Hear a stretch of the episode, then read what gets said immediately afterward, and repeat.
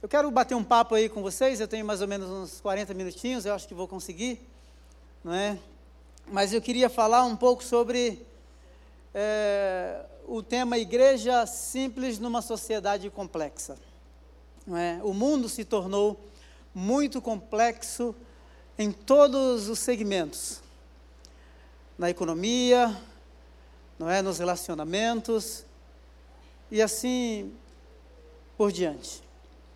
Quando olhamos lá o primeiro século, quando Jesus esteve, veio à Terra, o mundo, apesar de aparentemente, no nosso olhar, distante, ser aparentemente simples, mas eles tinham as suas complexidades.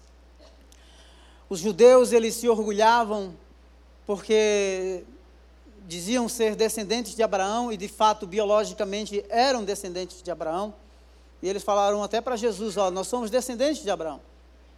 Jesus diz para eles assim: Mas até dessas pedras Deus pode suscitar filhos a Abraão. O judeu, muito orgulhoso, dizia: Graças a Deus nasci judeu, sou homem, não sou grego e nem mulher. Havia muito ego, muito ego, muito orgulho. Quando olhamos do ponto de vista romano, Roma era o mundo globalizado da época. Roma construiu estradas que conectava a, a, as províncias à, à capital da cidade. Roma também estabeleceu algumas leis de segurança em que as pessoas podiam trabalhar, é, podiam circular por essas estradas, porque havia muito assalto, muita violência, tanto nas estradas quanto no mar. E eles estabeleceram um tratado que é, provinha é, é, segurança para as pessoas, ou seja, as pessoas podiam circular de forma muito mais segura. Mas ao mesmo tempo, Roma também era muito orgulhoso, uma cidade muito orgulhosa, e os imperadores se julgavam como Deus. E os romanos diziam assim: não há nada que as pessoas tenham pedido a César que Deus não lhes tenha dado. Ah, quatro séculos antes da vinda de Cristo, o imperador grego chamado Alexandre o Grande que estabeleceu o grego como língua franca, ou língua comercial, e o, Novo Testamento que temos foi escrito em grego, e era um grego simples, era uma língua mais popular e mais acessível, chamado de grego koiné. É interessante que os teólogos falam que Paulo é um homem de três mundos, porque ele foi educado na cultura grega, não é? Na cultura judaica e também teve a sua experiência com Deus. Os historiadores dizem que certa vez o imperador persa mandou um saco de ouro para Alexandre o Grande e mandou um chicote. E mandou uma carta. Alexandre o Grande recebeu a oferta e respondeu, dizendo: Certamente a tua riqueza, ó rei persa, será entregue a mim, e com esse chicote eu irei te dominar. Esse era um, um, esse conflito social, político e religioso do primeiro século. E é nesse contexto que a igreja surge. É nesse contexto que nasce uma comunidade a partir de um homem que um, um, um apologeta chamado Josh McDowell diz assim que se Jesus ele não era Deus, ele merecia o prêmio de melhor ator. Porque como pode alguém vencer uma escolta romana composta de 16 soldados que era uma máquina de guerra. Como pode alguém remover uma pedra, nesse caso os discípulos temerosos de cerca de três toneladas? Ele realmente era, era Deus, continua sendo Deus e será sempre Deus. Quando olhamos o livro de Atos, e aí o pastor Robério falou aqui, né, da EBM, Escola Bíblica Ministerial, o nosso foco de reflexão, ou nosso ponto de reflexão é, nessa manhã é uma igreja simples numa cidade complexa precisa ter ensino. A nossa mente latina, quando falamos de ensino, pensamos ensino da seguinte maneira, simplesmente como a aquisição de informação. Algo como se fosse para simplesmente acumularmos informações e conhecimento que às vezes não têm aplicabilidade ou aplicação no dia a dia. Infelizmente, a modernidade ou a ciência moderna inverteu as coisas.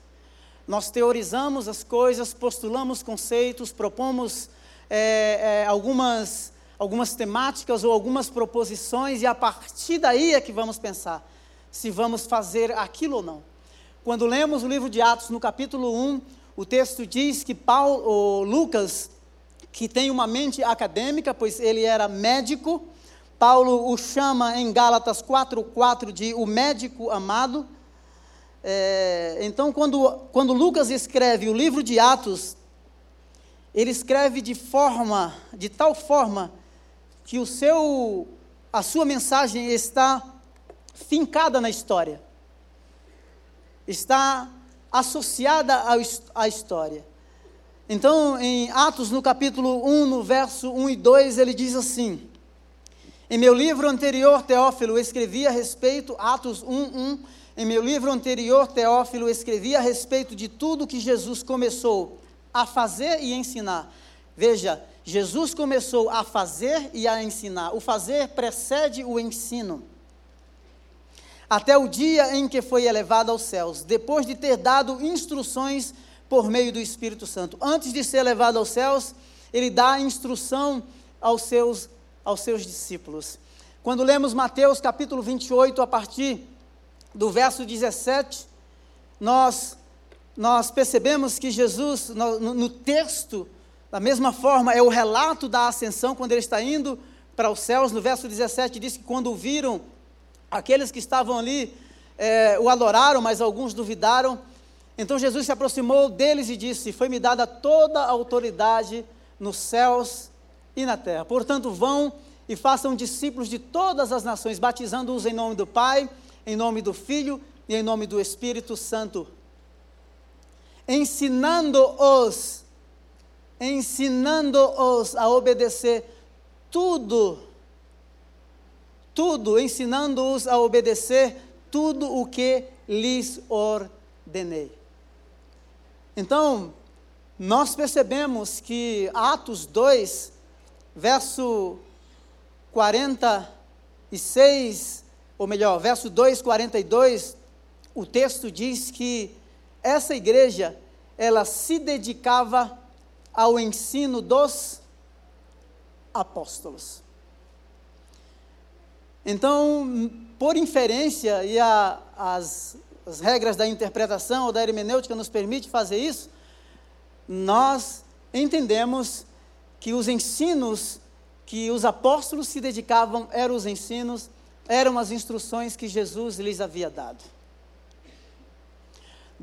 Posteriormente, quando a igreja, é, que não tinha um ensino formal como nós temos hoje, não é? Hoje nós temos é, compêndios de teologia, comentários de todos os livros e etc. É, eles não tinham isso que nós temos. Comprar um livro no primeiro século poderia custar o salário de um funcionário simples, o salário de todo um ano para comprar um livro. Existia um outro material que chamamos de didaquê. Didaquê é ensino. Essa palavra didaquê no grego significa ensino, mas foi um manual escrito para essas igrejas para que tivessem assim um, um modelo que pudessem seguir alguns pontos que pudessem observar. Por exemplo, se uma igreja recebesse um apóstolo ou um profeta que lhe fosse enviado no primeiro século, ele não podia ficar mais de dois dias. O Didaquê diz isso. Porque se ele ficasse três dias, ele era considerado um falso profeta. Mas a nossa mente né, ocidentalizada, latina, quando pensamos em conhecimento, quando pensamos em ensino, é, o que me parece, a impressão que eu tenho, que por causa da influência da ciência moderna, nós pensamos e frisamos e sempre enfatizamos a aquisição da informação. É, mas não foi assim. O ensino dentro do Novo Testamento, ele tem esses dois aspectos, podemos dizer assim que ele, não, ele jamais é dissociado da vida prática ou da aplicabilidade dos princípios bíblicos na vida na vida diária ou no nosso no nosso dia no nosso dia a dia. Então, dedicar-se aos ensinos dos apóstolos significava uma palavrinha que os historiadores vão chamar de tradição. Por que tradição? É, existe uma frase católica, e inclusive é aplicada ao Papa. O Papa ele é vitalício, ou seja, ninguém pode tirá-lo, porque na, na concepção é, papal, ou, ou na concepção teológica da Igreja Católica, tem uma frase que diz assim: ninguém, ninguém dá o que não tem e ninguém tira o que não deu. Ou seja, se ninguém deu autoridade ao Papa, ninguém pode tirá-lo a não ser Deus. Então, por quê? Porque a Igreja Católica entendeu de que os apóstolos foram os receptores, foram eles que receberam a revelação, e Paulo vai dizer isso quando ele menciona Gálatas capítulo 1, verso 10 e 11, que depois eu vou mencionar para vocês, se, eu, se o tempo me permitir. Mas o que eu estou querendo lhes dizer é simplesmente isso: de que esse ensino dos apóstolos é uma referência às instruções que Jesus havia dado. Mais uma vez, no primeiro, do primeiro ao quarto século, os bárbaros invadiam Roma, muitos bárbaros já faziam parte do exército romano, eram pessoas que não sabiam ler, eles absolutamente não sabiam ler. E a igreja, ela tem uma influência muito grande no surgimento das artes, por quê?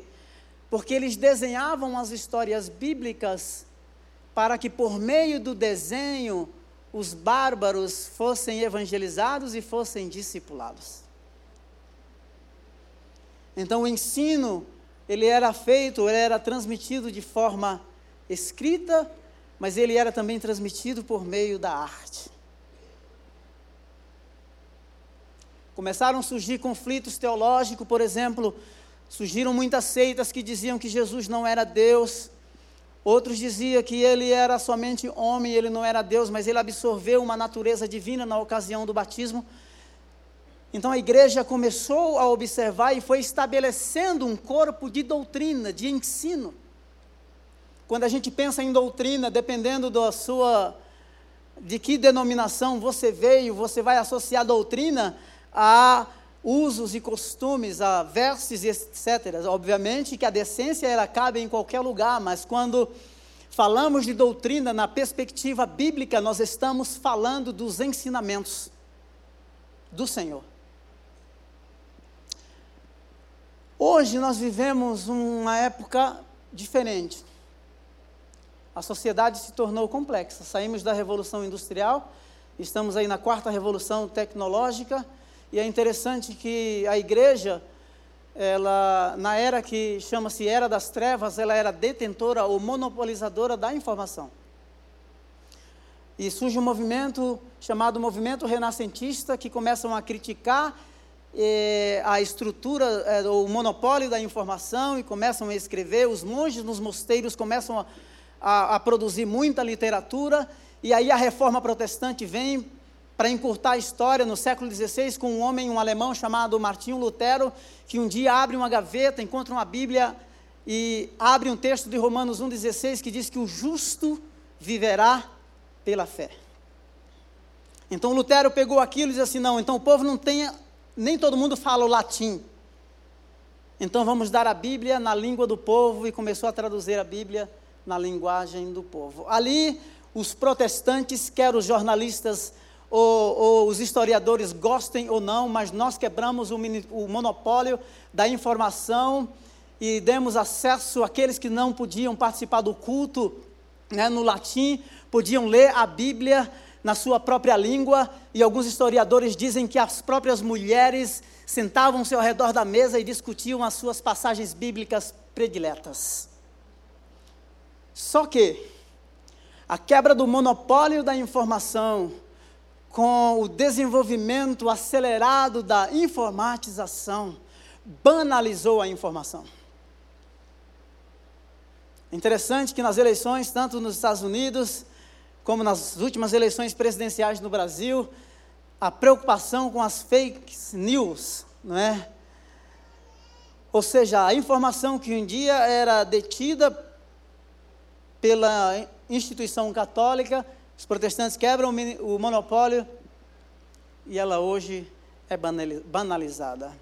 E por causa da banalização, uma pergunta que fazemos é: qual a informação chega no nosso celular, no nosso e-mail hoje, é realmente verdadeira?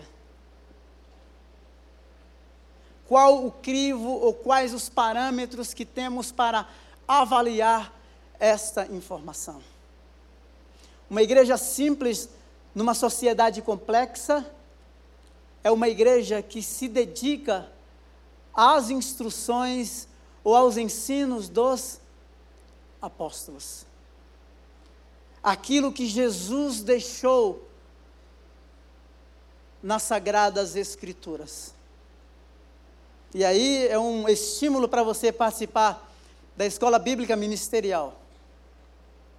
É interessante que nós é, quando pensamos em conhecimento, já lhes falei, parece que queremos ampliar simplesmente, não é, as, as informações. E muitos, tem um livro do John Stott que ele diz que crer é também pensar, muitos crentes pensam que se tornar cristão é cometer um suicídio intelectual. Pelo contrário, a nossa fé é uma fé racional, mas que não dissocia nossa afeição e os nossos sentimentos. Porque razão sem emoção é simples racionalismo. Emoção, puro sentimento, sem razão, é simplesmente sensacionalismo. Eu sei que tem muitos ícones na história do cristianismo brasileiro. O apóstolo Paulo advertiu o jovem pastor Timóteo nas suas cartas disse que nos últimos dias muitos fariam da fé fonte de lucro. Falsos mestres surgiriam. Nos últimos dias ele vai dizer que muitos não suportariam a sã doutrina, o ensinamento saudável.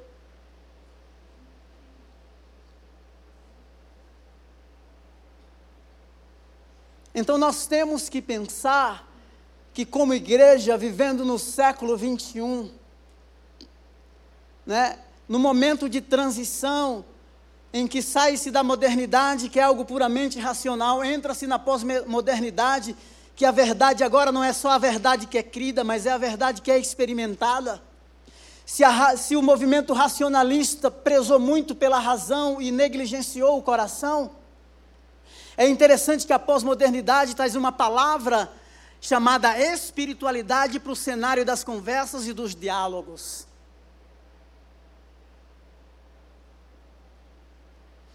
A reforma protestante, com todos os benefícios que ela nos trouxe no século XVI, queridos, nós temos que pensar que ela foi puramente racional por causa da influência do movimento renascentista. Final do século XVI, início do século XVII, surge um homem chamado Philippe Jacó, ou Philippe Jacob Spana, conhecido como pai do pietismo. O movimento pietista olhou toda a teologia, dizendo assim: não, isso aqui é muita razão, nós precisamos colocar um pouco de coração nisso aqui. Em contrapartida, um movimento que chamamos de movimento Quakers, que dizia assim: não, nós não precisamos da palavra, nós não precisamos da palavra escrita, porque o Espírito Santo que está em nós, é, que o Espírito Santo que está em nós, que deu a revelação da palavra, é mais importante do que a palavra. E esses, esses cometiam um suicídio intelectual, ou seja, entravam numa espécie de transe, e até hoje existem movimentos assim, no século 21 em que as pessoas negligenciam a reflexão bíblica, o fundamento bíblico, negligenciam os ensinos que Jesus é, é, deixou e simplesmente pautam e fundamentam a sua, as suas vidas é, em suas experiências. Tem a sua experiência e, pauta e, e, e paute a sua experiência na Bíblia. E a experiência é algo muito pessoal. A experiência é algo pessoal. A Bíblia é revelação universal. Uma frase do, do Albert Einstein, do livro que o Ale me deu de presente, diz assim: No meio da complexidade, procure o simples. Nós temos acesso a tanta informação, são tantos vídeos, são tantos sites. A pergunta é: a quem ouvir? Quem é o próximo pregador fashion? Quem é a próxima estrela? Quem será o próximo apóstolo de nome e de renome? E muitos evangélicos, por falta de maturidade, fundamentação bíblica e conhecimento das Escrituras, se tornaram presas de líderes cujo prazer é o ego, líderes totalmente narcisistas.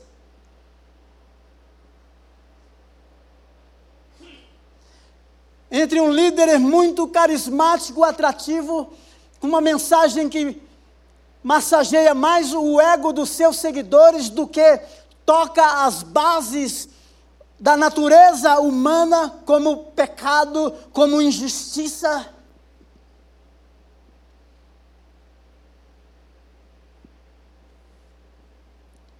Entre essas propostas que estão no mercado religioso do século 21 e uma igreja brasileira que tem sinais letais da secularização, e a palavra secularização significa uma sociedade, um povo, um país, uma nação em que o divino, o espiritual, o sagrado já não é mais mencionado. Mas o sagrado pode vestir-se de sagrado, mas na sua natureza e na sua essência é profano. Jesus disse assim: cuidado com os falsos profetas. Externamente eles vêm vestidos com pele de ovelhas, mas por dentro são como lobos devoradores. Tem aparência, mas não tem essência.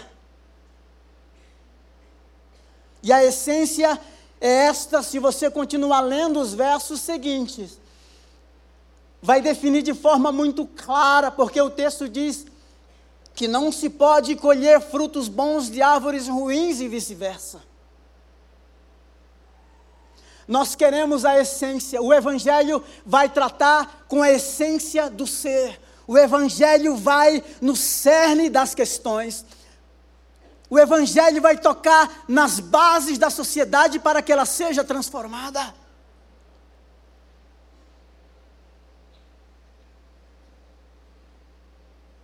Jesus é fantástico, fabuloso, espetacular. E ele nos diz coisas assim, tremendas, tremendas. Quando a gente lê Mateus, capítulo 6, do verso 16 ao 18, O verso 16 diz assim: Quando jejuarem, não mostrem uma aparência triste como os hipócritas. A religião faz do indivíduo um artista. Parece que esse cara, o jejum, que tem um propósito individual e estabelecer um relacionamento com Deus, o cara coloca uma maquiagem. A religião faz do indivíduo um artista. E essa palavra hipócrita é esse jeito mesmo, máscaras.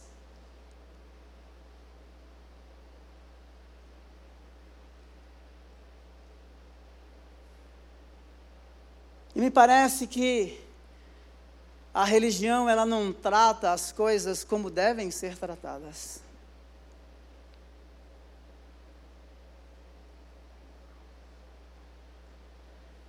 Porque me parece que o jejum, nesse contexto, ele está visando mais o reconhecimento e a apreciação dentro da comunidade ou por aqueles que nos rodeiam do que o relacionamento com Deus. E aí a religião brinca com o indivíduo. Pois eles mudam a aparência do rosto a fim de que os homens os vejam que eles estão jejuando, eu lhes digo que verdadeiramente eles já receberam sua plena recompensa.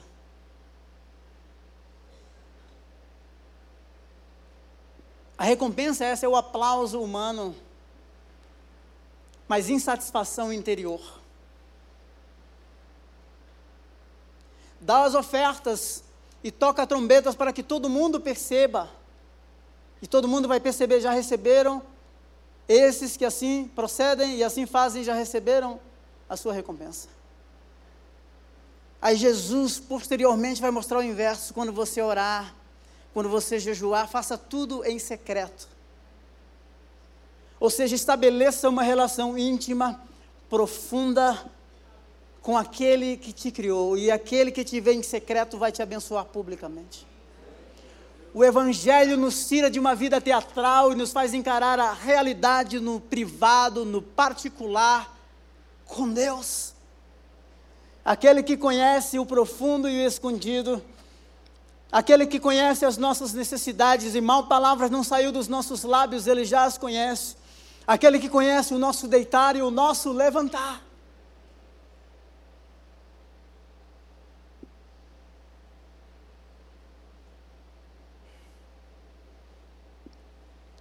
Uma oração que tem muito barulho, mas tem pouco eco. Muita falácia, mas sem essência. Orações feitas, endereçadas a um público horizontal, sabendo que uma resposta jamais virá, porque aquele que pode responder a qualquer anseio do coração humano foi deixado fora do cenário.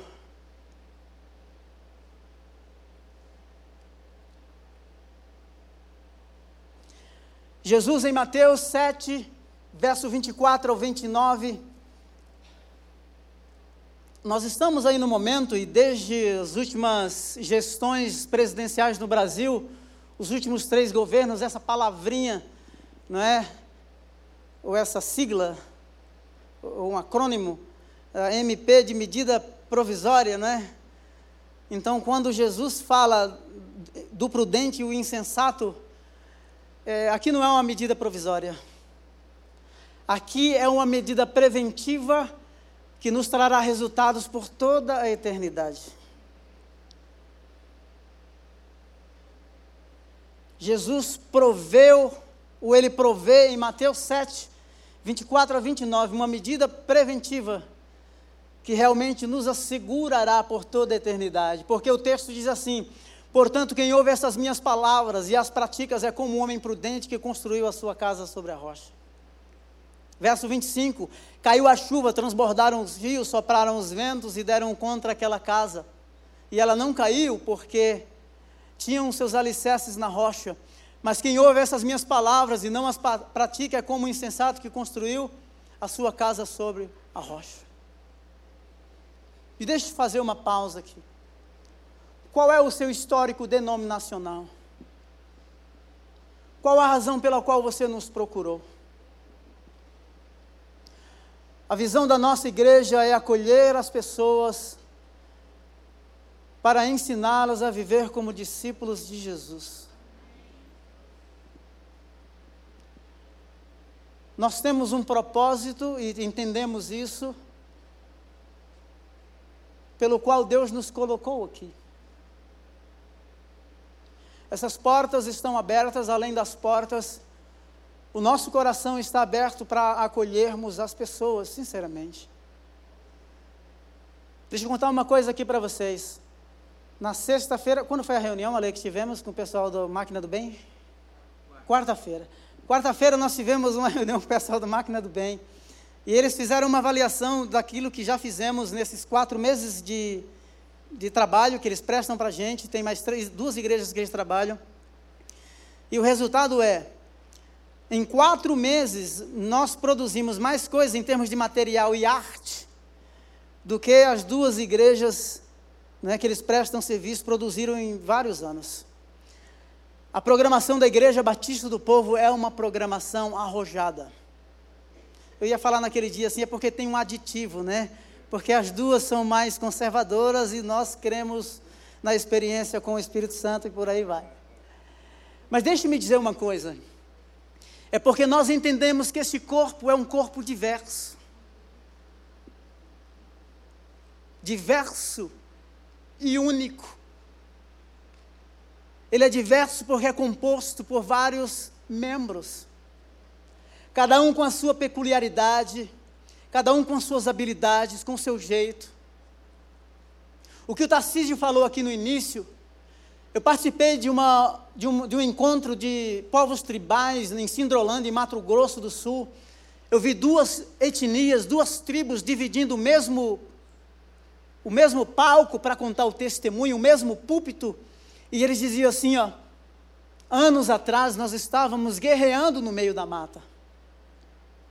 Hoje nós dividimos, compartilhamos a mesma plataforma para contarmos aquilo que Jesus fez.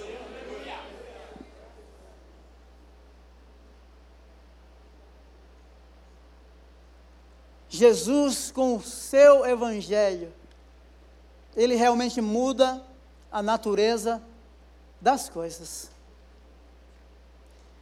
Ao insensato, a chuva bateu, as tempestades vieram e aquela casa caiu. E o texto aqui é muito mais enfático. E diz assim: E foi grande a sua queda. Agora, olha como Jesus fecha essa passagem. Quando Jesus acabou de dizer estas coisas, as multidões estavam maravilhadas com o seu ensino porque ele as ensinava como quem tem autoridade e não como os mestres da lei. Às vezes nós dissociamos. Somos crentes aqui, fogo desce. A religião é para a esfera privada. Em alguns negócios, ninguém mete o bico, Pastor não mete o bico, líder de PG não mete o bico, e aí você vai subir na escala, não é? Jesus não mete, e aí você se tornou um ser autônomo individual, literalmente independente.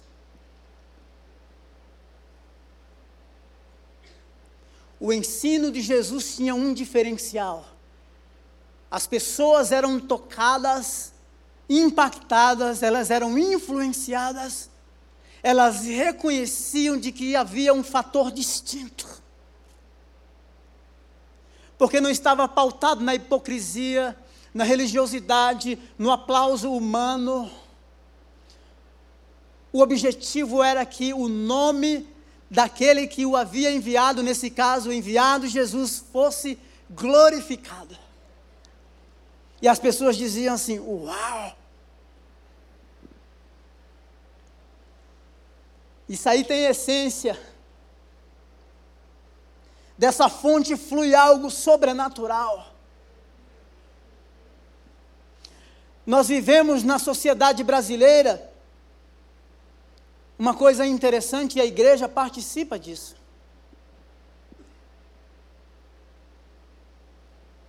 Nós que trabalhamos no gabinete pastoral, atendemos muitas pessoas e elas estão frustradas decepcionadas com a instituição. E há um êxodo. Não foi a instituição que morreu por você. Então vamos deixar de ser infantil do ponto de vista bíblico.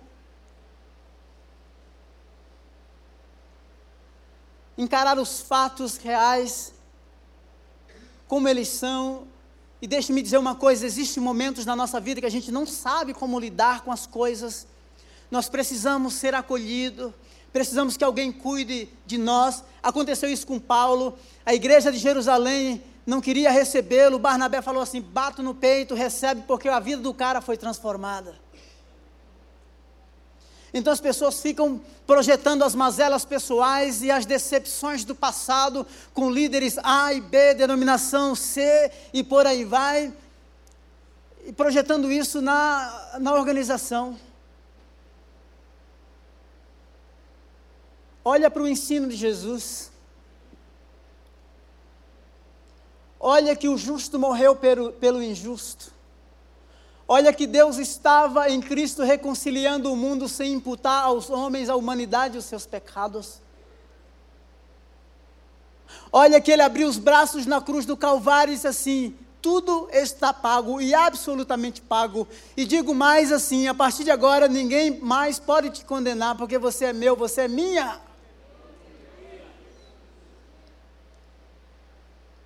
O ensino dos apóstolos tem benefícios espetaculares. Dentre eles, deixe-me dizer uma coisa para você. Não tem espaço para o ego humano. Hello? Deixe-me dizer para você assim: no, no, nos primeiros séculos existiam quatro potências Alexandria, Jerusalém, Antioquia e Roma. O papado surge porque todo mundo dizia assim: não, Pedro morreu, nas, Pedro morreu em Roma, então Roma vai ser o centro. Uma visão paroquialista. Quando comparamos ao olhar divino para toda a terra, porque a glória de Deus cobre toda a terra. Lá não vai ter o cantinho dos brancos, ou dos negros, ou dos ricos, ou dos pobres, classe A, B, C. A igreja de Corinto, uma igreja bagunçada, mas porém nenhum dom faltava a ela. Paulo vai dizer assim: Eu sei que há divisão no meio de vocês, há partidarismo. Uns dizem eu sou de Pedro, eu sou de Apolo, eu sou de Paulo e os mais espirituais, eles dizem assim: Eu sou de Cristo. E ele vai dizer assim: Acaso está Cristo dividido? Por acaso morri eu por vocês? Acaso eu, eu batizei alguns de vocês? E ele vai citar duas famílias posteriormente. E uma terceira vez assim, eu não lembro se batizei mais alguém. O que Paulo está dizendo assim, eu sei que há divisão, eu sei que o ego está a flor da pele no meio de vocês, mas o centro de todas as coisas, onde a história da humanidade é definida, redefinida e reconfigurada, é a cruz. E fim de papo. Fim de papo.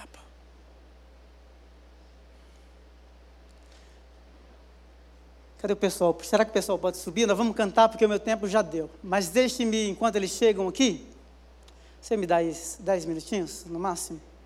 Fecha a porta aí com o pastor Jonas, coloca uns três anjos aí com espada desembanhada. é, nós precisamos voltar a esse evangelho. O apóstolo Paulo, quando ele escreveu aos Gálatas, no capítulo uh, ah, 1, verso 10 e 11, ele vai dizer assim: ainda que eu ou outro pregue, pregue um outro evangelho, não escute. O evangelho que eu recebi não tem origem humana e nem ninguém me ensinou. Eu o recebi por revelação do Senhor. Ele instrui Timóteo, prega o evangelho a tempo e fora de tempo, porque os, os dias que sobrevirão serão maus. Precisamos de uma igreja saudável para os anos que se seguem. Uma igreja que está entregue, está disposta a se sacrificar para que muitos venham conhecer e experimentar aquilo que você já experimentou. Ele tudo fez por mim, nenhum sacrifício, disse um homem chamado Zinzendorf. Ele tudo fez por mim, nenhum sacrifício é demasiadamente grande que eu não possa fazer por ele um escravo chegou ao Zinzendorf e disse para ele assim: Eu quero evangelizar os meus irmãos. E o Zinzendorf falou: O que você precisa? Ele falou: Eu preciso de um par de sandálias. Porque a jornada é longa e um par de sandálias é só isso que eu preciso. Eu não quero machucar os meus pés. Se você me der um par de sandálias, eu vou chegar lá muito rápido. Nós temos tudo. Temos liberdade, temos paz nesta nação. Mas me parece que o Evangelho se tornou mais algo a mais na nossa vida.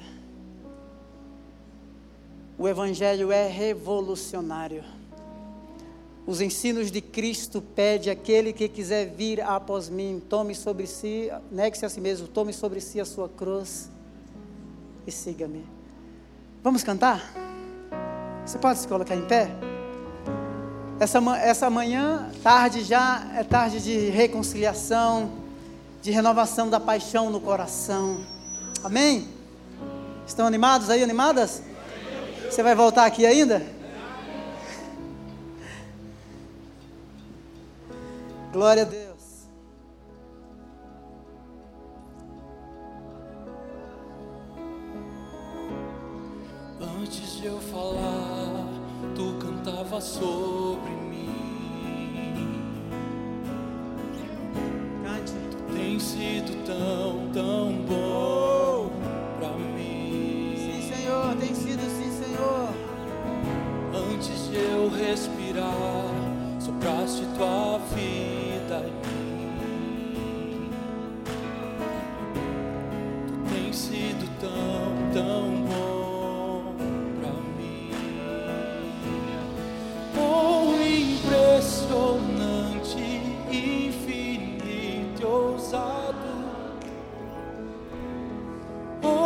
Que deixa as noventa e nove só pra me encontrar. Não posso comprá-lo.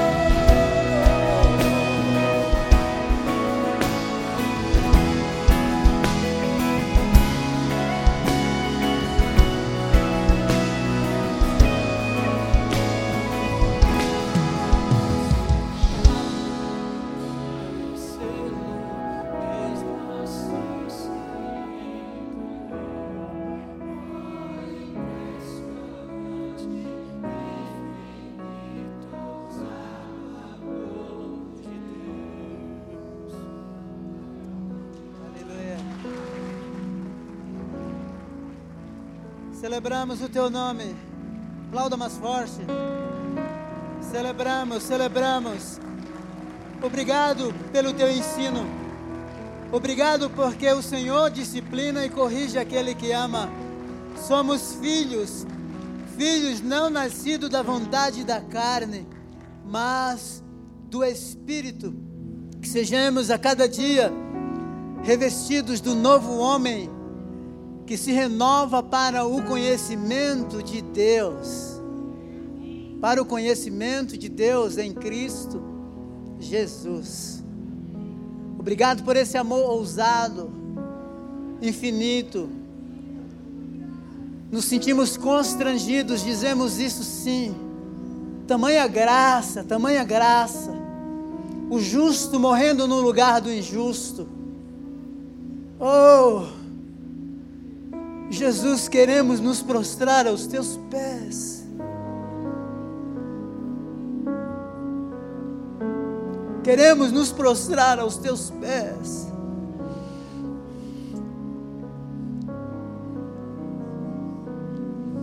Queremos olhar nos teus olhos e dizer apaixonadamente: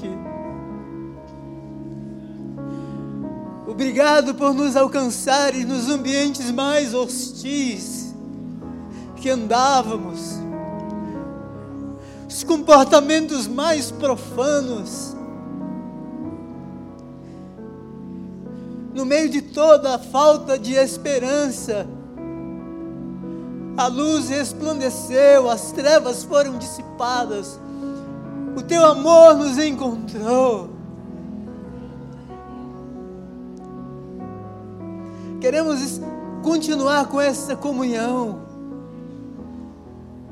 de filhos e filhas que se assentam ao redor da mesa,